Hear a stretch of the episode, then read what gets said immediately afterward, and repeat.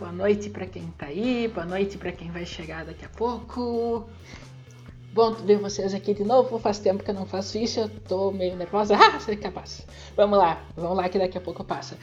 Uh, primeira coisa que eu preciso saber é se tá transmitindo bem aí para vocês, porque eu vou, é a primeira vez que eu transmito com aqui em São Paulo, daí eu não sei se as configurações estão certas.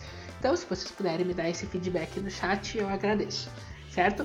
Boa noite, Renê. Boa noite, Japa. Pessoal que tá na, no chat, que eu já vi vocês. Boa noite para Dani, minha querida amiga. A gente, a gente fofoqueia todo dia, praticamente. tá? Então, uh, bom ver vocês aqui, certo? O, o nosso assunto é. Tudo bom, tudo bom, queridos. É, nosso assunto de hoje é pegar um, fazer um resumão das tretas do fim de semana, tá? É, foi um negócio agitado que a gente teve três casos juntos. Antes de começar, eu queria mandar um beijo pra chefe, que ela conseguiu. Foi. Mil. É, mil. Uh, mil áudios no. No Anchor. Ah, do, do podcast dela, então mandar esse, mandar esse parabéns para ela, certo? Uh, lembrar vocês, tá? Uh, lembrar vocês todos que qualquer coisa, as redes sociais estão aqui, né? Tá. Aqui eu tô esperando para ver se a câmera me pega. Ah, acho que foi, beijo. Tá? Minhas redes sociais estão aqui. Aqueles avisos de sempre, né? Me sigam, curtam o canal, dê uma. Dê, uh, curtam o vídeo e se inscrevam no canal e apertem o sininho, lembrei. Agora que tá aparecendo minha cara na, apontando, eu não vejo nada. certo? O, então. Tá, então, se você tá ouvindo esse vídeo no YouTube, saiba que ele também está disponível em podcast no, no Spotify, no TuneIn, no Red Pilados e no Anchor. Tá? Tá me falhando aqui. Se você está ouvindo em formato podcast, saiba que esse, esse episódio também está disponível no YouTube. Tá? Então, sem mais delongas, tá? O último vídeo sério, sério, que eu publiquei, que foi a, a, a entrevista com o ministro Weintraub, é, foi especial de 400 seguidores. Esse é o especial de, de 500 inscritos daí do canal. Tá? as metas, estamos indo nas metas, né? Então, mais, mais dia, menos dia a gente chega lá, torçam por mim, tá? E se vocês gostarem desse conteúdo, depois dê uma compartilhada. Tá? Nós vamos falar de coisas aqui, nós vamos mostrar links, todos eles vão estar depois no blog, que agrega tudo, tudo, tudo que tá aqui, vai tudo pro blog depois, então fica fácil de achar, tá? Os links também, né? Vai ficar, fica tudo no canal, tudo não é não é problema, certo? Então, o nosso primeiro assunto. Vamos lá. Vocês viram, e até é, é o título do. É o título do episódio, né? Uh, saiu um vídeo, um vídeo do Olavo de Carvalho, que, no qual ele diz. Ele teria dito, que a coisa não é negócio não é bem assim, né? Ele teria dito que todas as músicas dos Beatles foram escritas por Theodor Adorno, certo? Eu vou mostrar aqui para facilitar a vida de vocês, pá, pá, pá, eu tenho o vídeo aqui. Então eu vou mostrar só a parte do a parte que conta que não é, é só iníciozinho, né? e depois a gente vê, o, vê as repercussões, certo? Então vamos lá. Queria dar lá uma informação que ainda vou verificar. Entre outras inúmeras informações úteis. O cara chama-se Robin de Ruyter. Uh, eu não sei ler holandês, eu só sei dele através de menções que foram feitas em outros livros. Uh, entre outras informações que ele dá, ele dá uma que eu vou investigar, mas que me parece verdadeira pelo contexto ali. Ele diz o seguinte: os Beatles eram semi-analfabetos em música. Eles mal sabiam tocar violão. Quem compôs as canções deles foi o Theodor Adorno. Agora, você sabe o efeito devastador da música dos Beatles? Né? É tudo celebração do LSD, das drogas. E você sabe como terminou, terminou John Lennon, como terminaram o outro. Vocês, vocês têm ideia da porcaria que os Beatles fizeram no mundo, né? Beatles e. Então, essa é a parte importante do vídeo, tá? Uh, vocês começam, comecem preparando comigo que a, a, palavra exata do Olavo tá aqui, ó, tá aqui, ó, já tá no Twitter, ó. Vou investigar, mas me parece verdadeiro pelo contexto. Os Beatles eram semi-analfabetos em música, não sabiam nem tocar violão. Quem compôs as canções foi o Teodoro Adorno. Tá, beleza. Tá? As palavras têm sentido, certo? Quando uma pessoa fala, me parece verdadeiro, ela não está dizendo que acredita, ela está dizendo que o negócio é verossímil. São dois conceitos diferentes, tá? Vamos lá. O que, que é verossimilhança, esse conceitozinho? É algo que parece ser verdade, que tem probabilidade de ser verdade. Tá? E aí a gente vê baseado nessa, justamente nessa frase, ó, tá aqui, ó. Me parece verdadeiro pelo contexto, blá, blá, blá, blá, blá. As manchetes que a gente tem, ó, Olavo de Carvalho vira piada ao dizer que compositor dos Beatles era Theodor Adorno. Cara, não, ele não falou isso. Tá? Vocês é, é, estão vendo? O... É, ele não, ele não disse que isso está acontecendo. Tá? Ele disse que era possível. Tá? Que ele vai investigar essa afirmação. Certo? Olha, olha a notícia aqui. A qualidade baixa da notícia. Olavo de Carvalho virou alvo de piadas nas redes sociais no fim de semana por causa de um vídeo, tá? Nas imagens, o escritor afirma que compositor das músicas dos Beatles foi o sociólogo filósofo alemão Theodor Adorno. Não, ele não falou isso.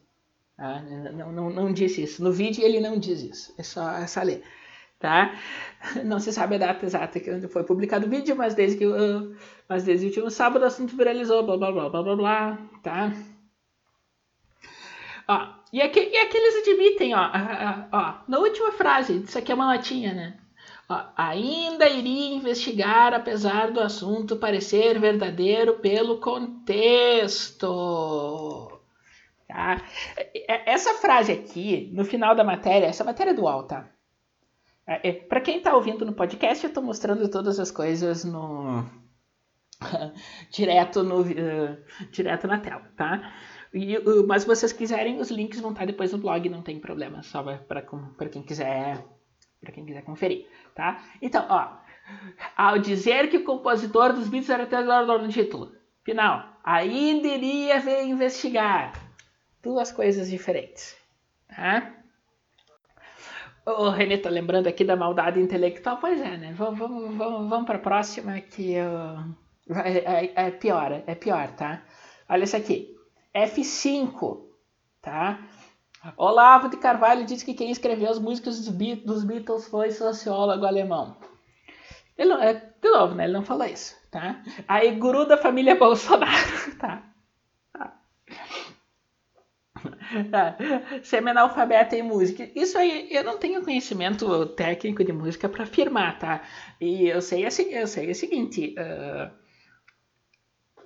Beatles eu, eu acho superestimado. Não é, não é grandes coisas assim. Tem gente que gosta. Tá? Eu, eu não entendo eles, mas eu respeito. Fique bem claro. Tá? Uh, aqui, ó, de novo. Me parece verdadeiro pelo contexto. Então, a as matérias, a gente vê que elas dão a frase como foi dita. Mas o título, de novo, ó, de novo, isso aqui, é da, isso aqui é da folha, tá? De novo, ó. Pá. Algo totalmente contra, contraditório, tá? O que, a, o que a matéria diz não está no título. Certo? Uh, e aqui, Uh, o escritor falou sobre o, o, efeito devastador dos Beatles. É tudo da celebração de LSD, das drogas, tá? Aquilo que a gente ouviu até agora. Uh, eles contestam isso? Não. Nenhum momento tem a contestação. Isso aqui, isso aqui é jogado como uma verdade absoluta, tá? Uh, quando, uh, quando eles jogam isso, ó, o, eles estão dizendo que o Olavo está indo contra algo que é objetivamente verdade. Essa, essa, é, a, essa é a intenção, tá? Deixa eu só fechar isso aqui, que isso aqui é de, para depois. Tá? Uh, pá, pá, pá. Aí, ó. É um dos maiores representantes conservadorismo do Brasil, blá, blá, blá, blá, blá. E, e, tudo, e tudo jogando o. E, e, tudo jogando. Reparem que ele joga uma coisa. Uh, um fato, tá? Representante do conservadorismo, normal, tá? Mas ele fala aqui, ó. Depois ele joga uma. Uh, depois a matéria joga informação que é para ser contrária, tá? Porque assim, o, o, a, a ideia mainstream é que o rock é é, é, é, bom por natureza, tá? Isso não pode ser contestado. Então, quando eles jogam essa. É, é, eles jogam essa frase do Olavo contestando o rock, eles colocam imediatamente ao lado, em cima, abaixo, tanto faz, a informação que ele é conservador, para dizer, ah, vejam como essa pessoa está errada, sabe? Então. Outra coisa, tá? Nenhum deles contesta, explica quem foi Teodoro Adorno. Tá? Nenhum deles diz por que, que é um absurdo que, que o Olavo fale isso, certo? E, e uh, digamos, o, o, Raul Seixas, quem escreveu muitas músicas dele foi o Paulo Coelho. Tá? Isso é fato. Certo? Agora, por que, que o Adorno, que era, é também, era um pensador da escola de Frankfurt, por que, que ele não podia por que, que, ele não podia escrever música, sabe? Nenhuma dessas matérias explica. É, é, então, tipo, o que exatamente o Olavo está criticando? Nenhuma delas explica. Tá? Tem. Tem todo. Tudo isso. Uh, Amanda, você como jornalista poderia exemplificar mais a estruturação do desenvolvimento? Já vou chegar lá, eu, eu tô, só estou passando da notícia para para falar, tá? O... Sim, né, é, eu sou roqueiro sou conservador, é assim, mas não é o que eles querem falar, sabe? É, eles querem botar as duas coisas separadas, sabe? Uh, conservador não pode gostar de rock, algo assim, que eles, a mensagem que eles querem passar. tá? É, é ridículo, tá? Uh, de onde é que veio essa... De onde é que veio essa história do, do Theodor Adorno? Tá? Ah, papá, tá? É, é, pelo que eu estava pesquisando, isso aqui, é uma, isso aqui já é uma isso aqui é um site que já publicaram, que publicaram do. No Twitter mesmo, tá? Então, resposta a, a, a, esse Twitter original que publicou o vídeo já tem esse link em resposta, que é explicando do. de, de como o, o é, essa teoria que seria uma teoria da conspiração, né? Porque na, na teoria da conspiração eles dizem que o que o Theodor Adorno escreveu não só a música dos Beatles, ele escreveu para outras, outras bandas aqui, Led Zeppelin, outra, e outras aqui, não diz nome, só diz o, só diz o Led Zeppelin. Tá? Uh... certo, então é, seria essa teoria da conspiração que o Theodor Adorno fez a fez, escreveu várias letras de rock. Tá? Uh, eu não acredito muito. Tá? E eu já vou chegar no ponto. Uh, Escola de Frankfurt, para quem não sabe, é uma das correntes mais ensinadas no jornalismo de teoria da comunicação. Eu li muito a Escola de Frankfurt, eu tenho muito material sobre a Escola de Frankfurt da época de faculdade. Tá? E, e eu não vou mentir, né? A gente na época ainda manipulado pelo sistema, eu gostava, eu gostava de escola de Frankfurt. Quando eu, quando eu comecei a me red e descobri que escola de Frankfurt era marxista, eu fiquei muito triste. Justamente por isso, sabe? Era algo que eu gostava, bah, aquele sentimento, bah, me enganaram. Mas, mas o, que, que, o que, que a escola de Frankfurt fala? E que o Olavo comenta no vídeo ali da, das músicas. A, a escola de Frankfurt é praticante da dialética negativa. O que, que é dialética negativa? Bem resumindo, é aquela, é aquela coisa que você não tem nada para defender. Você só pega as, o, o que as outras pessoas defendem e desconstrói. Ponto. Tá? Se vocês quiserem saber mais disso, eu recomendo que vocês leiam, o, leiam não, né? Assistam o simulacro, tá? É a entrevista deles com o Olavo de Carvalho, ele explica melhor como é que funciona a dialética negativa, tá? Boa entrevista, tá? Beijo pro pessoal que fez a entrevista, certo? Tá tudo dando propaganda de graça para vocês, tá? Quero, eu quero eu quero isso de volta depois. Tá? Quero retribuição. tá? Uh, e o que, é a escola de Frankfurt? Deixa eu botar a carinha do Adorno aqui, aquela cara feia. Uh, é, cara do Adorno em tela cheia para vocês. Nem tão cheia, mas aqui. Tá? O que que é... Opa, opa. Aí. Tá, tá certinho. Uh, o que, que, a, o que, que a escola Frankfurt faz? É uma crítica geral uh, ao capitalismo. Tá?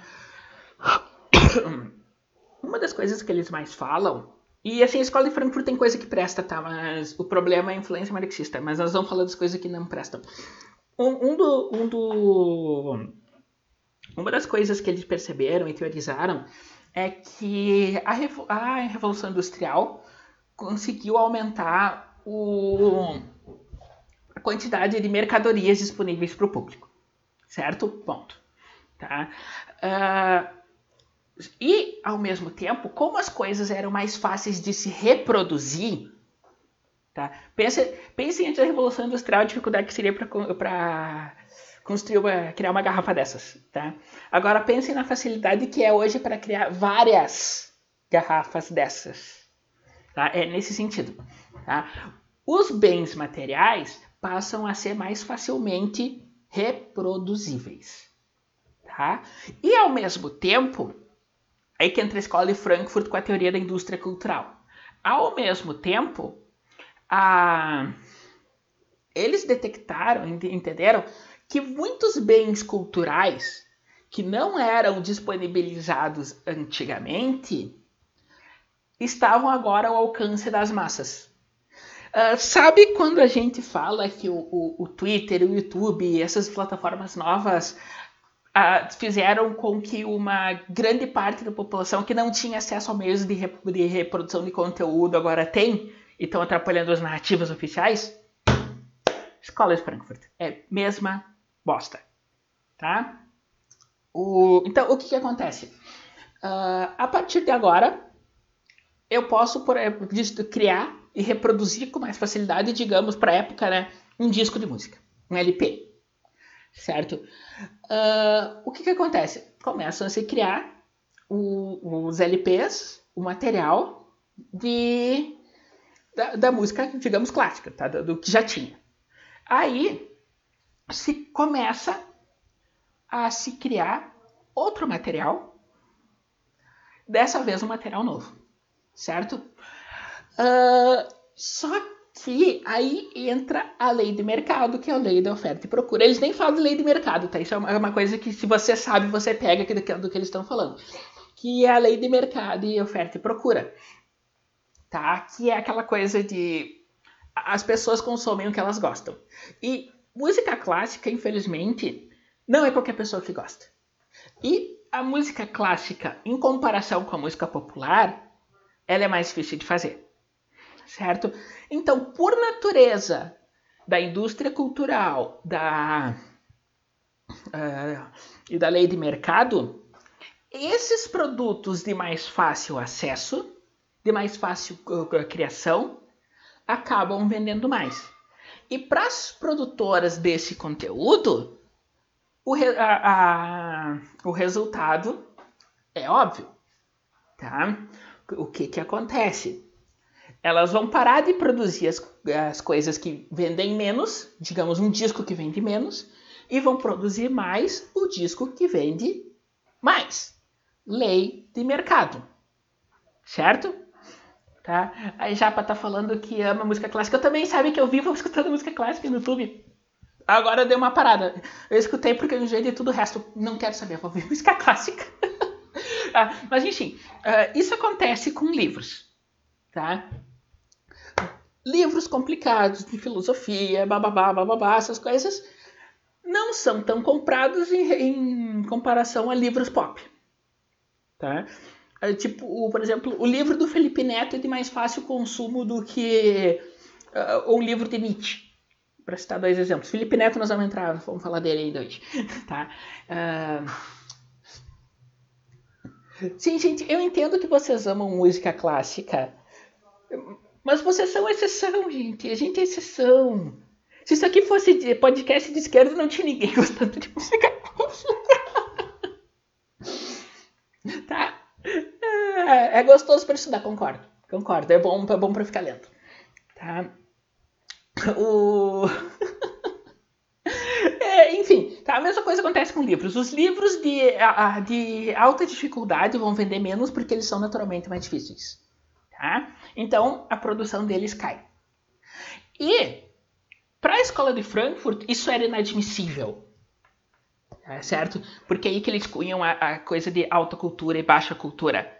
Tá? Que a baixa cultura é produzida pela, pelo, pelo extrato raso da população que não tem conhecimento, não tem nada, blá blá blá blá blá blá.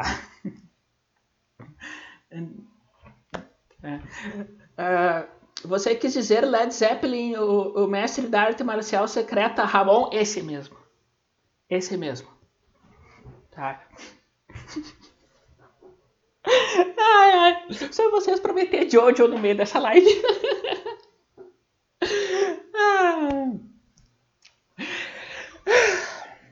Me desconcentraram. eu li até o final da parte 7, tá? A parte 8 eu não li ainda, então sem spoiler da parte 8, por favor. Não, mentira, eu não me importo com spoiler. Mas enfim, tá?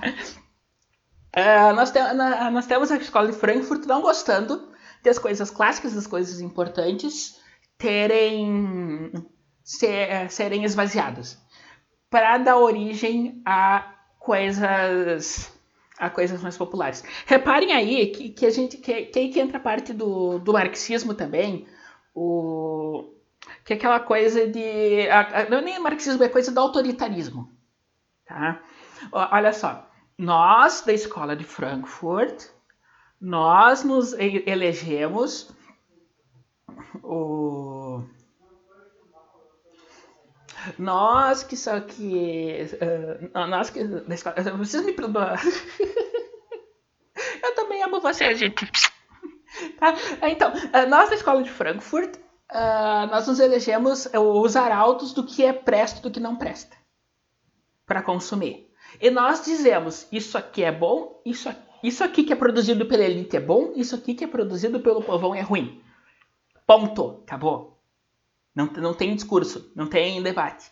Tá? Então, como a indústria que segue a lei do mercado não segue o que eu quero, a indústria cultural é ruim. Tá? E isso aí eu aprendi com o tempo, tá? Não foi assim que me ensinaram a escola, a escola de Frankfurt, tá? Foi fazendo pós-reflexões. tá? E espero que vocês tenham entendido mais ou menos como é que funciona a parte da, da indústria cultural. Tá? É e uma coisa é o seguinte, tá?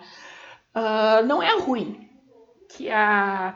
Porque pensem, a partir do momento que nós temos a reprodução, o sistema de reprodução produzido pela, pela Revolução Industrial, as próprias coisas de alta cultura, os próprios bens de alta cultura, passaram a ser disponibilizados para uma parcela maior da população. Qual é o problema? Qual é o problema? Isso a escola de Frankfurt não toca muito no assunto. Tá? Qual é o problema? Há as parcelas da população que tem estudo, que tem capacidade para para entender, para consumir alta cultura, e, e, alta cultura aqui eu vou usar como sinônimo de coisas mais elaboradas e mais difíceis, tá? Uh, não coisa, não necessariamente da elite certo? Uh, então, a, a parcela da população tem capacidade de, de, de consumir bens de alta cultura sempre foi pequena. Ponto. Tá? Isso, isso eles ignoram. Se eu não me engano, foi alguém da escola de Frankfurt que, que fez. Eu, eu só quero explicar. Antes de falar da crítica deles, eu só quero explicar a. Eu só quero explicar o, o que, que eles estão se referindo. Tá? Uh, pensem no seguinte: eu tenho, digamos, na, no meu estado, uma escola de medicina. Certo?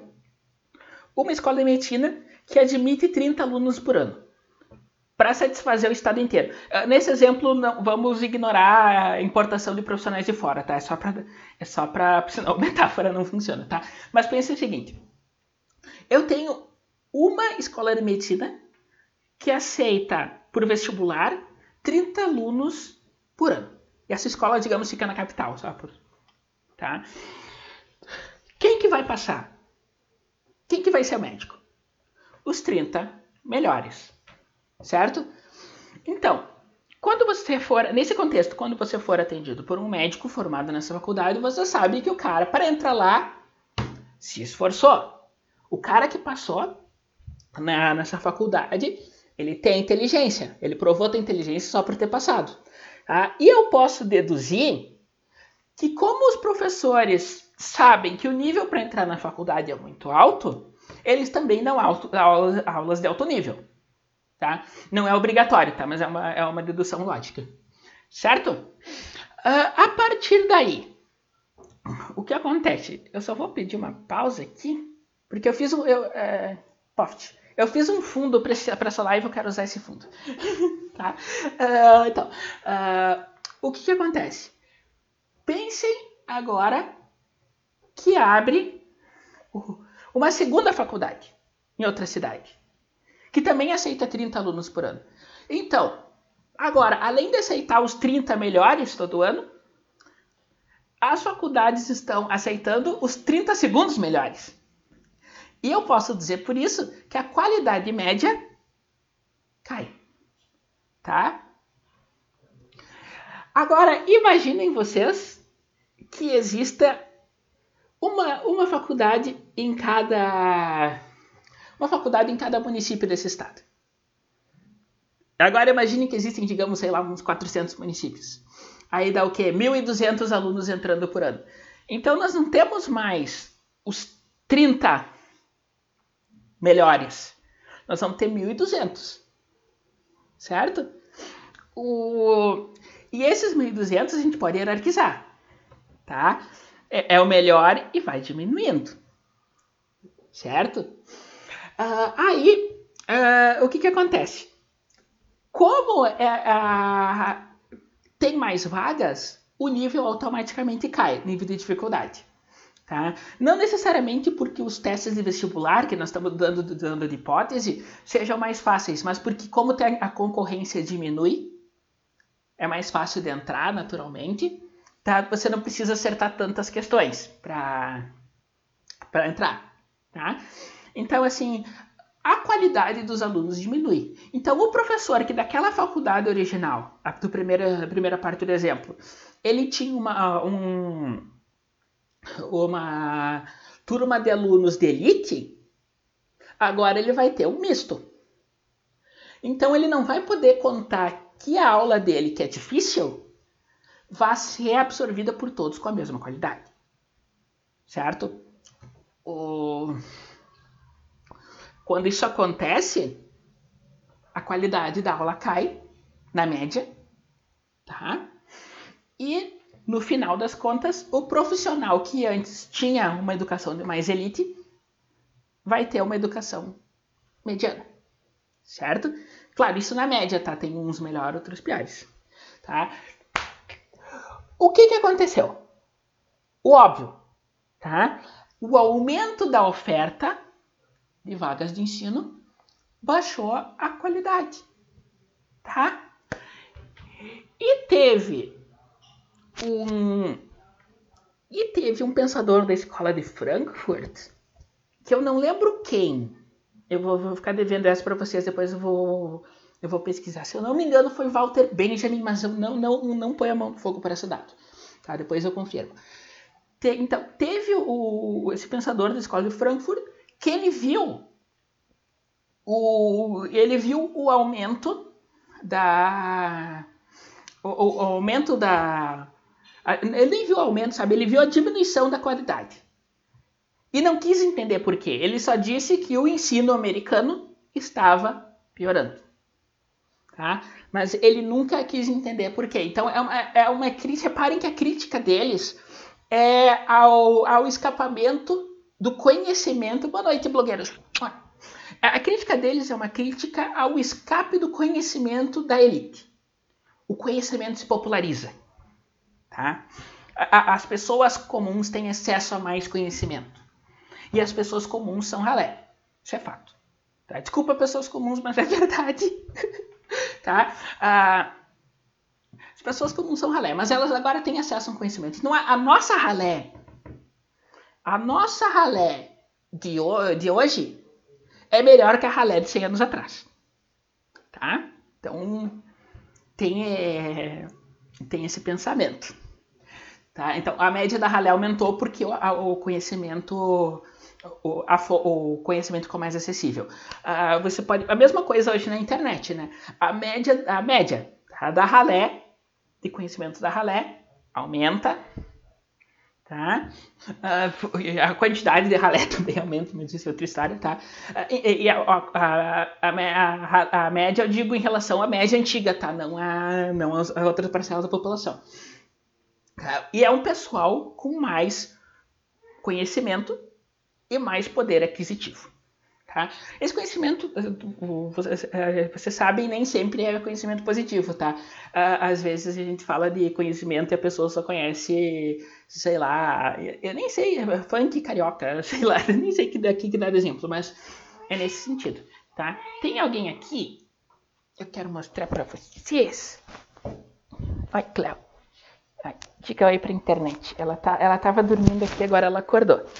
Tá? Ela é minha. Para quem não conhece, essa aqui é minha minha secretária, tá? Ela fica aqui do meu lado e de vez em quando dá os pitacos. Certo? Tá? Eu vou te soltar um pouquinho. Tem comida aqui para ela. tá? Uh, é que a gente parou? Então, o básico da escola de Frankfurt vocês têm que entender isso. Tá? Uh, primeiro, essa crítica deles à popularização do conhecimento. Então, eles já põem a, as coisas no. É, é, eles já dizem, não por essas palavras, mas eles dizem. O, a, o conhecimento tem que ser elitista. Certo? O Walter Benjamin, que, que é o. Que eu, que eu comentei antes, ele tem um, um, um ensaio. Eu, depois eu vejo o nome do ensaio. Eu já li esse ensaio eu tenho ele em casa junto com uma pilha dessa grossura, que não são muitos também, de conteúdo da escola de Frankfurt. tá? O... Exato, René, bem essa, bem essa metáfora da abelha, gostei. Tá?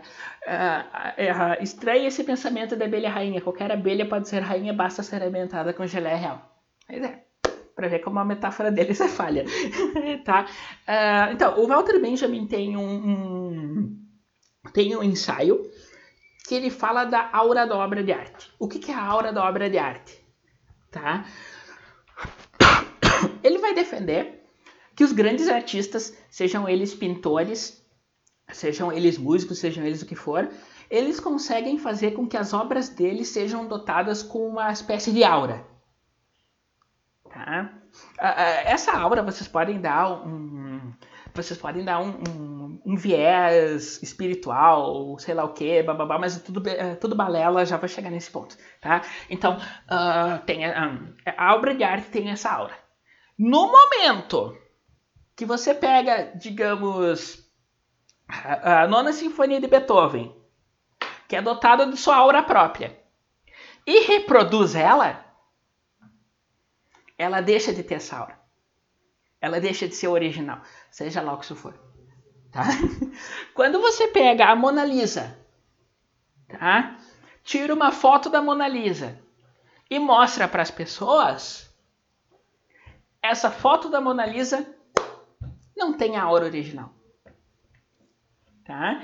O...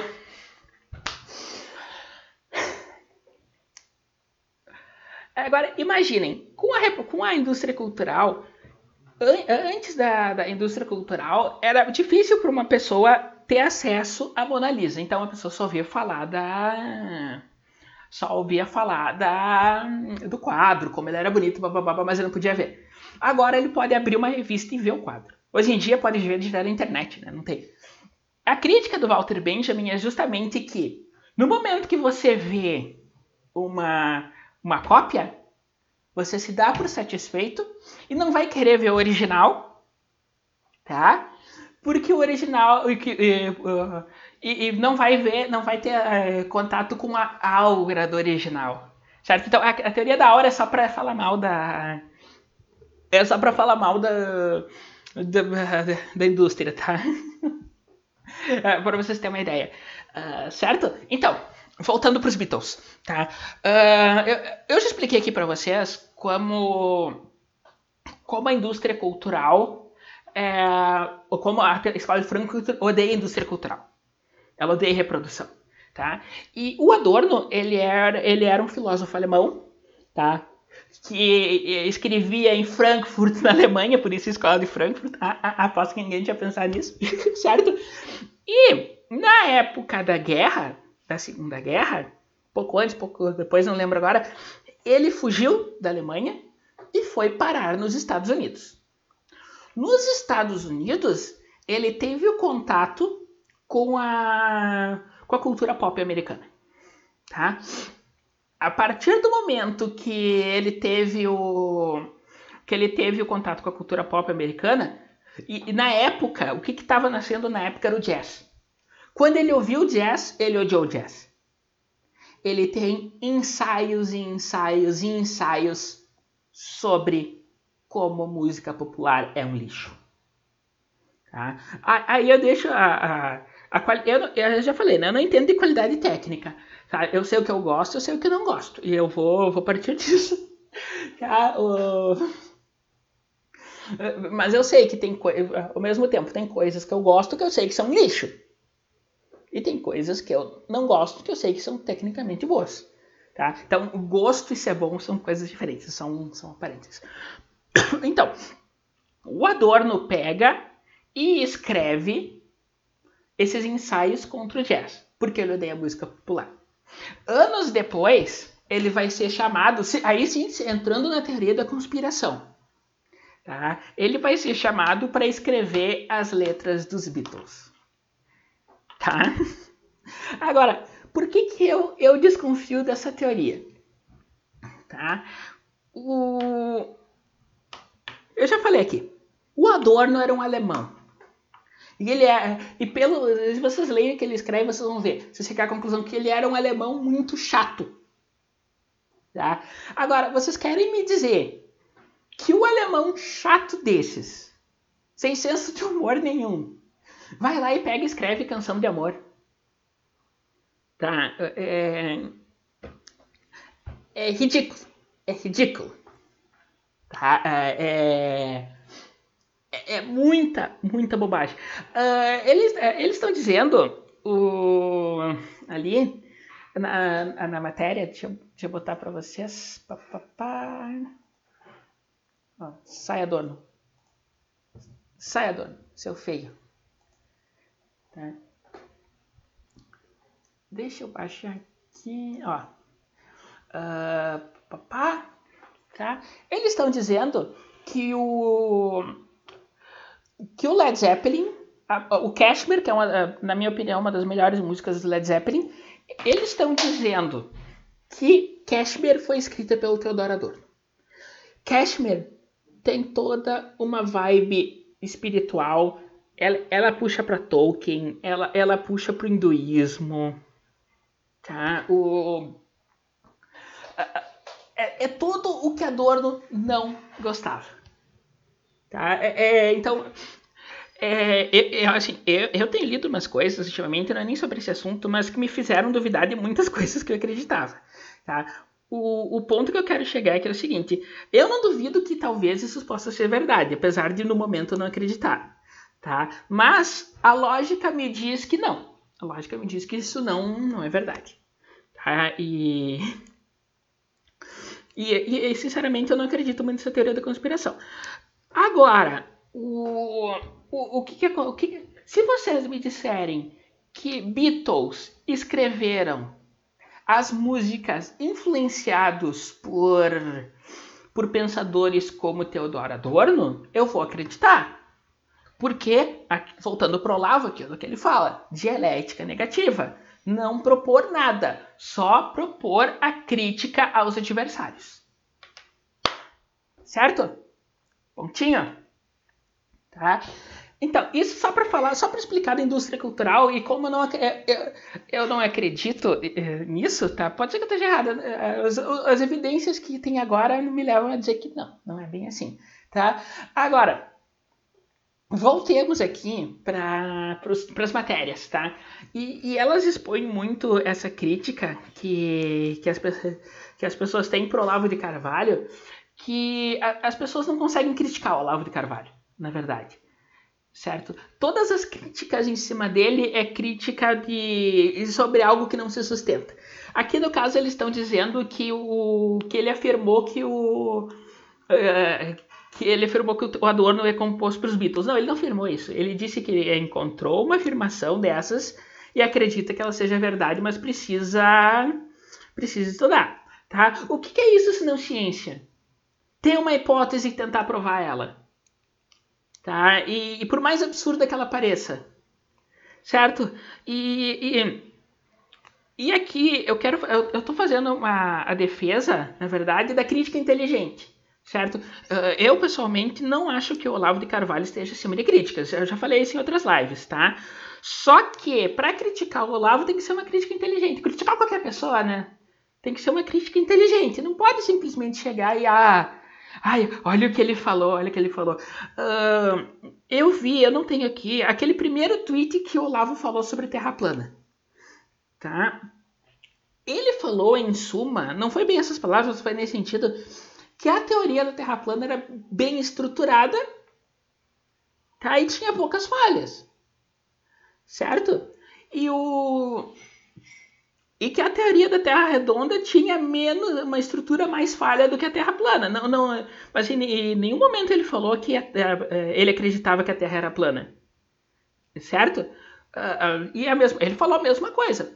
Vamos estudar, certo? Então o, o, o ponto aqui é justamente que para ele está falando de hipóteses. Em, em nenhum momento ele falou coisas. Uh, ele quis pregar verdades absolutas, tá? Então, quando ele fala essas hipóteses, a mídia pira. Porque ela encontra, meu Deus, eu já vi, eu vi uma forma de exatamente. É, é igual o caso do terraplano. O simples fato de estudar sobre o assunto já se torna terraplanista. Exatamente. Mesma coisa, tá? Então, uh, mas essas coisas a gente estuda nem que seja para dizer, não, eu estudei e, cheguei, e descobri que isso está errado. Tá? E aqui, eu não estou defendendo a Terra plana, pessoalmente eu não acredito. Tá? Mas, se você acredita, apresenta a teoria, beleza. Ciência está aí, faz um trabalho bem feito, faz um paper, publica um paper numa revista, certo? Uh, não, não, deve, não, é difícil, porque é, é, tem paper sobre feminismo que é de uma qualidade baixa que vocês não acreditariam, tá? É, eu já vi uns assim e é, e é ridículo, tá? Uh, então, tá? Uh, quando, quando aparece, isso a gente vê, né? Quando aparece alguma crítica pro, pro Olavo, é justamente essas coisinhas pequenas, tá? E se vocês lerem o, o Imbecil Coletivo, vocês vão ver que o... Deixa eu só ver se eu não acho aqui uma... Ah, enquanto eu vou falando... Ah, esse aqui. Tá? É, se vocês, vocês lerem o Imbecil Coletivo do Olavo, ele, vai, ele fala justamente sobre como pessoas inteligentes se unem para falar merda. Pra acreditar em merda. Tá? Então, assim, já, já tá na mídia brasileira essa verdade objetiva, entre aspas, tá? que o, o Olavo não presta. Tá? E é que ele deve ser criticado em tudo. Como é que a gente vai criticar o Olavo? De qualquer jeito. Mas não vai ser uma crítica inteligente. As pessoas não leem Olavo faz parte do Index Librorum Prohibitorum da esquerda, não pode ler lá, foi proibido.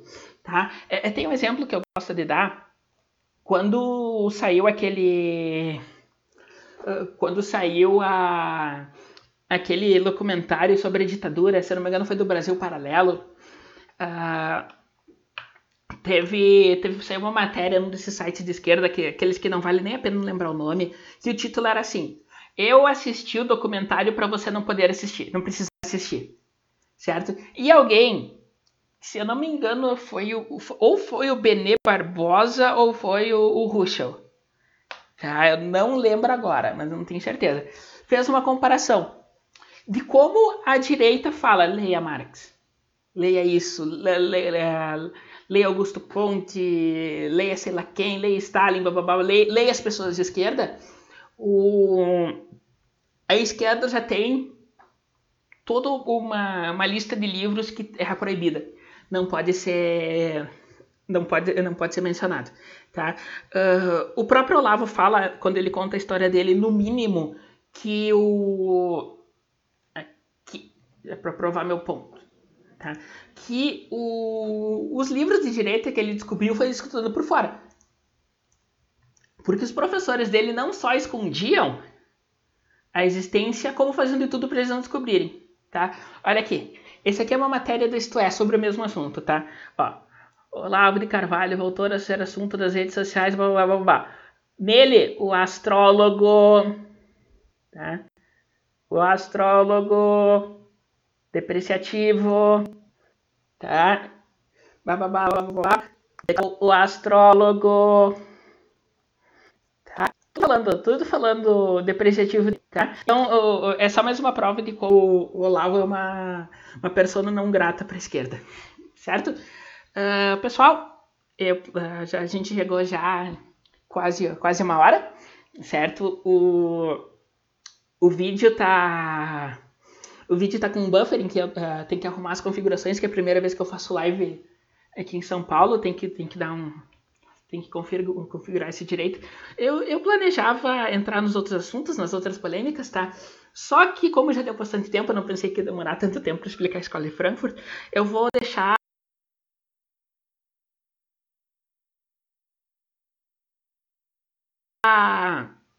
eu vou deixar esse vídeo por aqui. Aí fica um tema só. Tá? E amanhã a gente faz outra. Amanhã, ainda essa semana, tá? A gente faz outra e fala do, do resto. Certo? Tá? Queria agradecer todo mundo que está aqui. Tá? Ah, lembrar que a questão, né? Ah, esse aqui é um vídeo do YouTube, mas também está disponível em podcast. Se você viu no YouTube, pode ouvir nos podcasts. Se você ouviu nos podcasts, pode ver no YouTube. Os links estão todos na descrição. Tá? Ah, me siga no Twitter, Facebook, no Telegram, tá? No PicPay, se vocês quiserem contribuir com um ou dois reais para eu tomar um cafezinho de vez em quando, tá? Então tá tudo ali. Ah, estamos indo em direção às metas do, do canal, tá? E espero, espero, que, espero que essa conversa tenha sido agradável para vocês, tá? Ainda essa semana tem mais. Sim, passou rápido, passa bem rápido quando a gente se diverte, né? tá? Uh, todos os links que eu mostrei aqui vão estar no blog depois, fiquem de olho, certo? Então, por hoje eu só quero me despedir, agradecer a todo mundo e até a próxima. Mua!